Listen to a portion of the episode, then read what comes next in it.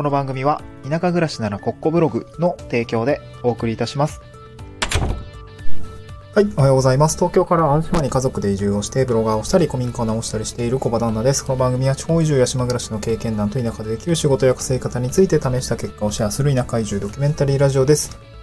えっ、と、今日は日曜日ということで、まあ、えーいつもね、曜日を決めてお話をして、あの、テーマをね、曜日を決めて話をしているんですけれども、うん、なんか最近ちょっと迷ってきたというか、なんか僕は果たして需要のある話というか、その皆さんが聞きたい話を話せているのだろうかっていうところがですね、ちょっと、なんかこう、ちょっと一回見直さないといけないかなと思って、ちょっといろいろ、あの、これから試していこうかなと思います。なんか話を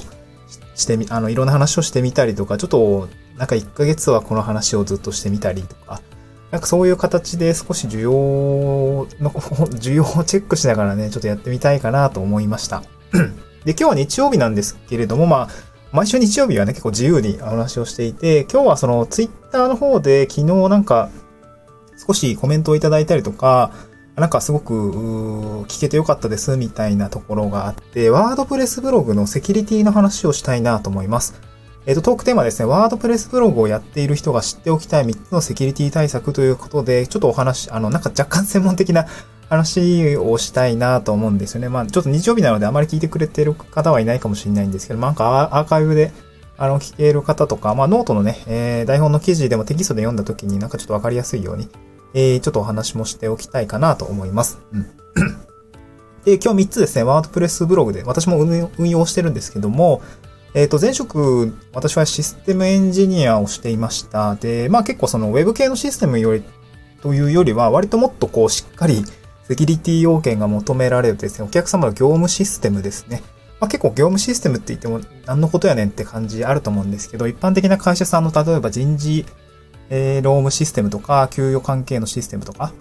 あと僕は教育系のシステムですね。社内研修向けのシステムだったりとか、まあ、当然、うん、なんだろうな、もっと大きいシステムとかも営業販売とかね、なんかいろいろこう顧客情個人情報を扱うようなシステム、まあ特に、えー人事労務系はね、えーっと、給与とか、あのー個人情報めちゃくちゃ満載、マイナンバーとかもあったりもするので、結構セキュリティ大変なんですけれども、まそういったところの業務システムを開発しているときに、あの、セキュリティの対策っていうところをやっておりました。あの、設計をね、やっていたんですよね。うんなので、この、まあ、そういう話がですね、実はワードプレスにも生きている、生きているとか、まあ、あの、当たり前の知識として、え知っておかないといけないというか、あの、リスクが実はあるんですよっていう話もできるかなと思ったので、今日はそんなお話をしたいかなと思います。うん。で、先に、えーまあ、3つですね、なるべくわかりやすいように、僕もね、そんなセキュリティ専門家の部署にいたわけじゃないので、えっ、と、システムエンジニアとしてお客さんにコンサルというか、あの、まあ、要件定義、なんなんていうのか、要件定義難しい言葉だな。えっ、とね、なんかこう、こういうシステムを作るとなんか安全に使えますよって話をするときには、やはりあの、わかりやすい言葉でお伝えをしないといけないので、まあ今回もね、そのお客さんに話すような気分で、えー皆さんにわかりやすくお伝えできたらいいかなと思います。3つのセキュリティ対策ですね。1つは、ログイン画面を隠しましょう。1つ目がログイン画面を隠しましょう。2つ目がですね、これもちょっと難しいんですけど、多要素認証を入れましょう。多要素認証を入れましょう。え3つ目がログインロック機能を入れましょ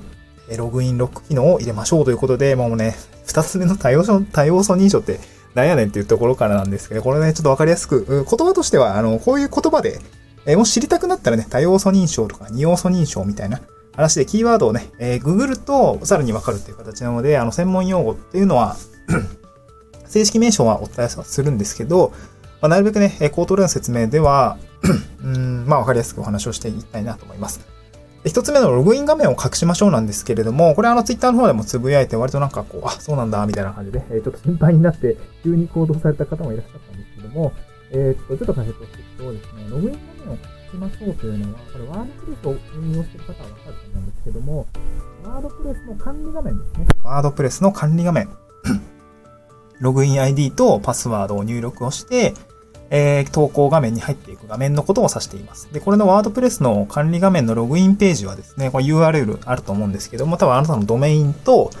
えー、なんか、なんとかなんとか .com スラッシュのその先はですね、あの、WH、WP ですね、ワードプレスの WP-login.php というものをですね、まあ、打たれた状態というか、そういうような URL になってると思うんですけど、これ実は、いろんな U、あの、最初のワードプレスの規定の値はですね、全部これになってるんですね。ということはどうなるかというと、えー、普通に皆さんの、あの、一般的な、あの、サイトのアドレスに、自分で、えー、アドレスバーにですね、この wp-login.php と打ち込むとですね、実はこのログイン画面の URL というものは、あの、それは正しくって、えー、っと、皆さんのこう、大事な大事なワードプレスのサイトのですね、ログイン画面に誰しもがアクセスできてしまう状況にあると。なんかそういう状況なんですよね。うん。まあ、家で例えると、まあ、通常家ってなんか門があって、えー、生垣とかでだんだんちょっと目隠し状態になっていたりとか、普通に家の敷地内とかに、えー、人が入ってきたらなんとなくわかるし、で、その人がなんか玄関の前で鍵ガチャガチャやってたらめちゃくちゃ怪しいですよね。そう、そういう状況に、あの、なっちゃってるという感じなんですよね。そう。で、ネット上だからさ、あの、別にそんな見られてないわけじゃないですか。だから本当に玄関の前で、あの、鍵をね、あの、鍵穴覗いてる状態っていうのが、このログイン画面を隠していないとそうなってしまうということですね。ちょっと怖いですよね。うん。なんか他人が自分家の家の、あの、鍵穴覗き込んだら嫌ですよね。そういう状況にあるということですね。はい。で、これはですね、ログイン画面の URL を変更したりとか、まあ、そもそもね、アクセスできなくすることで、なんかそもそもこう、鍵穴を隠しちゃうことで、えー、入ってこれなくするというセキュリティ対策が取れます。うん。まあ、ワードプレスもね、えー、まあ、ツイッターの方でもご紹介したんですけれども、なんだっけ、サイトガード、なんちゃら、ごめんなさい、名前と忘れちゃったんですけど、えー、っとね、僕が使っているのは、えー、っと、うわー、見えなくなっちゃったサイト、そう、あの、なんか、ツイッター見てください。プラグインがあって、それは簡単にできますね。うん。これを使うことで、あの、ログイン画面の URL を変更して、まあ、そもそもね、アドレスバーから直接入力することができなくなったりとか、あとね、さらに高度なあセキュリティ対策をするのであれば、接続元の IP アドレスを絞ってしまうというようなことができます。まあ、これはですね、なんかいろいろ接続元 IP アドレスって何？っていうところがあるんですけれども、例えば皆さんが普段使っているパソコン、一台一台あると思うんですけど、そのパソコンがですね、接続元の、まあ、なんか数字の羅列みたいなのがついているんですよね。識別する番号がついているんですけれども、この機械からあサーバーの方にですね、あのまあ、インターネットの世界の先のですね、皆さんのサイトの方にアクセスするときに、えー、っと、接続できる端末ですね、パソコンとかっていうのを指定して、普段自分が使っているパソコンからしかログイン画面にもアクセスさせないよっていうような設定もできるというわけですね。これをすることでもう、もうそれをするとですね、かなり強度が高まります。えっと、あなたのパソコン以外からは、えー、仮にね、えログイン画面が分かったとしてもアクセスできないので、なんて言うんでしょうかね。まあ、鍵穴が隠せているというか、そもそもたどり着かないというか、そういう状況になっているということですね。これ一般的な業務システムのログイン画面とかも、管理画面のページとかはそういうようなものが一般的かなと思いますね。そうやって接続できる端末を絞ってしまうというのが一般的な業務システムのセキュリティレベルになっておりますので、これをね、ここまでやるっていうところは、あの、一応メリットはあるんですけど、例えば、ブロガーさんとか、ライターさんとかだとなかなかね、えー、自宅以外のパソコンとか、例えばパソコンが2台あったりとか、まあ自分のパソコンが持ち運びできるんだったら多分大丈夫だと思うんですけど、なんかたまに、なんだろうね、うん、まあ、スマホからもやったりとかもする方もいらっしゃると思うんですけど、まあね、えー、全部登録しておけばいいんですけど、結構やっぱめんどくさいと思うんで、とりあえずログイン画面を隠しておくっていうことだけでも、まあ、まあまあ問題ないかなと思いますね。うん。はい、二つ目が、なんかこれだけでだいぶ8分くらい経っちゃったな。えっと、二つ目がですね、多要素認証を入れましょうという話ですね。多要素認証を入れましょう。これ一般的にログイン ID とパスワードで認証することが大変だと思うんですけど、これって実は強度そんな強くないんですよね。うん。ID とパスワードを、まあ、特にパスワードとか使い回しとかね、していると、こうなんかこうブラックリストみたいなのとかになんか、あの、もう分かっちゃってるとね、結構僕も危ないなと思うんですけど、いろいろ使い回しとかしてると全部やられちゃうかもしれないんで、こう、ID とパスワードは、あの、それぞれ個別にサイト登録、あの、もちろん使い回ししないのが前提なんですけど、最近はですね、この ID とパスワードっていうものがですね、結構、ま高性能なパソコンとかでプログラムを組んで、なんか総当たり攻撃っていうんですけれども、例えば全部の数字のパターンをね、一気に何秒間でやってしまうみたいなところ、組み合わせみたいなのもね、できてしまうので、実はあんまり強くないんですよね。で、そこに加わったのはですね、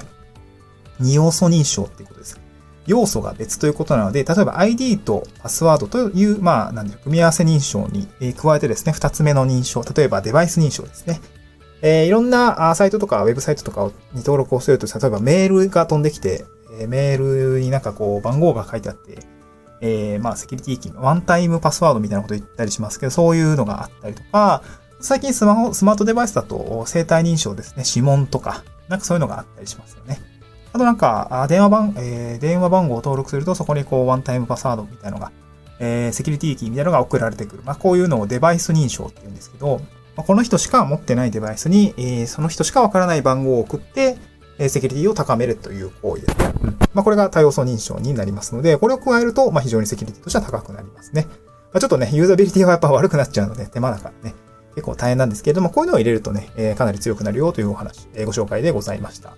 え、ちなみに僕はワードプレスにこの画像認証というものも入れていますね。え、プログラムでな、多分、あの、ちょっと歪んだ文字とかね、え、プログラムでなかなか読み取りづらい。これもなんか精度が上がってきてたらちょっとあれなんですけど、あ人間でしか識別できないようなちょっと歪んだあ文字なんかをですね、画像で、えー、見見取って、それを入力をしてっていうところで、えー、画像認証を入れているので、少し強度は強い状態になって。で、最後3つ目ですね。これはログインロック機能を入れましょうということです。でログインロック機能って何？というところだってですね、例えば iPhone に、えー、パスワードをロックかけている人はですね、なんか複数回間違えると、なんか一定期間、例えば30秒とか、えー、ちょっとログインできなくなっちゃったみたいな、ちょっと待ってますみたいな、そういうところあると思うんですよね。で、iPhone なんかだと、これ何回も繰り返しているとですね、例えばそれが待機時待機時間がですね、30秒だったり、やべえ、4回目間違えた、30秒待ってると。5回目間違えた、やべえ、次1分間違えてるみたいな。あれ、そろそろやばいなって考えて、もう一回入れると、やば間違えた、あと3分待たなきゃみたいな感じなので、どんどんどんどん長くなったりするんですけど、まあ、こう、こういうのがですね、こう、ログインロック機能って言いますね。最終的に全部間違、例えば10回とかね、間違えるともう完全にロックされちゃうみたいなこともあるんですけど、例えば複数回、えー、ログログインに失敗した時にはですね、一定時間ログインをロックするっていうのがこのログインロック機能になります。うんまあ、これなんでそんな機能を入れてんのかっていうとですね、先ほど申し上げたこの総当たり攻撃ですね、ID とかのば、ばあのまあ、パスワードとかも、あの暗証番号もそうなんですけど、これをですね、あの、総当たり攻撃という、まあ、プログラムを組んでやるとですね、こう、何百通りもですね、全部試すわけですよ。試すんですけど、例えば3回目ぐらいでログインロック機能によってですね、まあ、ちょっと待機の時間をかけさせることによって、まあ、あの時間がかかるわけですよね。そう、おまけに10回やったら完全ロックとかだとね、まあ、とりあえず守れるわけですよね。総当たり攻撃に対して時間をかけさせることで有効にもなるし、まあ、とね、完全にロックしてしまえば、あの、まあ、ロックされた側はたまたまじゃないんだけど、まあ、ちゃんとね、その人があ悪意のない、ちゃんとした、あの、所有者の方であれば、秘密の質問とかね、問い合わせとかをして、ちゃんと復旧はできるわけで、まあ、他者からは守れると。悪意のある攻撃者に対しては守れるというようなことがですね、このログインロック機能でございます。で、ワードプレスも、まあ、ID パスワードとか、パスえー、の入力に対してですね、複数回間違えたらロックするみたいな。あとなんかメールを通知するとかも、まあまあ、えっ、と、ログインロック機能ではないんですけども、そういうのもでね、なんか不正なアクセスが来ているな、みたいなのが検知できますので、こういうのもね、えー、全部プログラ、えー、プラグインですね。さっき、なんだっけな、さっきの プラグインの名前をですね、ちょっと私も忘れちゃったんですけど、確かサイトガード、ワードプレスプロプラグインみたいな、なんかそんなやつだったと思うんですけども、えー、っとね、どれだったっけ？あ、そうです。サイトガードワードプレスプラグインですね。これを導入すると、まあ、一気にできるっていうような感じですかね。はい。まあ、ワードプレスを運用されている方はですね、まあ、セキュリティっていうところも、まあ、今回いい機会かなと思いましたので、なんかこう、ぜひね、導入してみてはいいのかなと思います。まあ、無限にこう、まあ、ワードプレスのプラグインっていうこと自体もですね、実は 脆弱性って言って、セキュリティの穴になってしまう場合もあります。で、それは何かっていうと、えー、長い間更新をされてないワードプレスのプラグインとかを入れているとですね、そこが、えー、セキュリティホールと言うんですけれども、なんかこう、穴セキュリティが弱い部分になってしまって、そこから付け込まれてしまって、みたいなところもあったりするので、まあ、プラグインを最新に保つとかね、えー、ワードプレスをさあの最新バージョンに上げていくってこともすごく大切なプロ、あのー、セキュリティ対策になってくるので、あの、ワードプレスを運用する方は、あの、まあ、このログイン画面とか多要素認証とか、こう認証の部分のセキュリティもやるんだけれども、まあ、定常的にですね、あの、ワードプレスのバージョンアップだったりとか、あとプラグインのバージョンアップっていうところも必ずやっておいてほしいかなと思います。はい、今日はた、えー、なんかすごい専門的な話も多かったんですけども、なんかすごく大事なお話かなと思います。私もブログをちょっといくつか運用していたりもするので、なんかそういうところも合わせて、えー、なんか知っていただけたら皆さんのためになるかなと思いました。はい。これからも一緒にブログ運営を頑張っていきましょう。また次回の収録でお会いしましょう。バイバイ。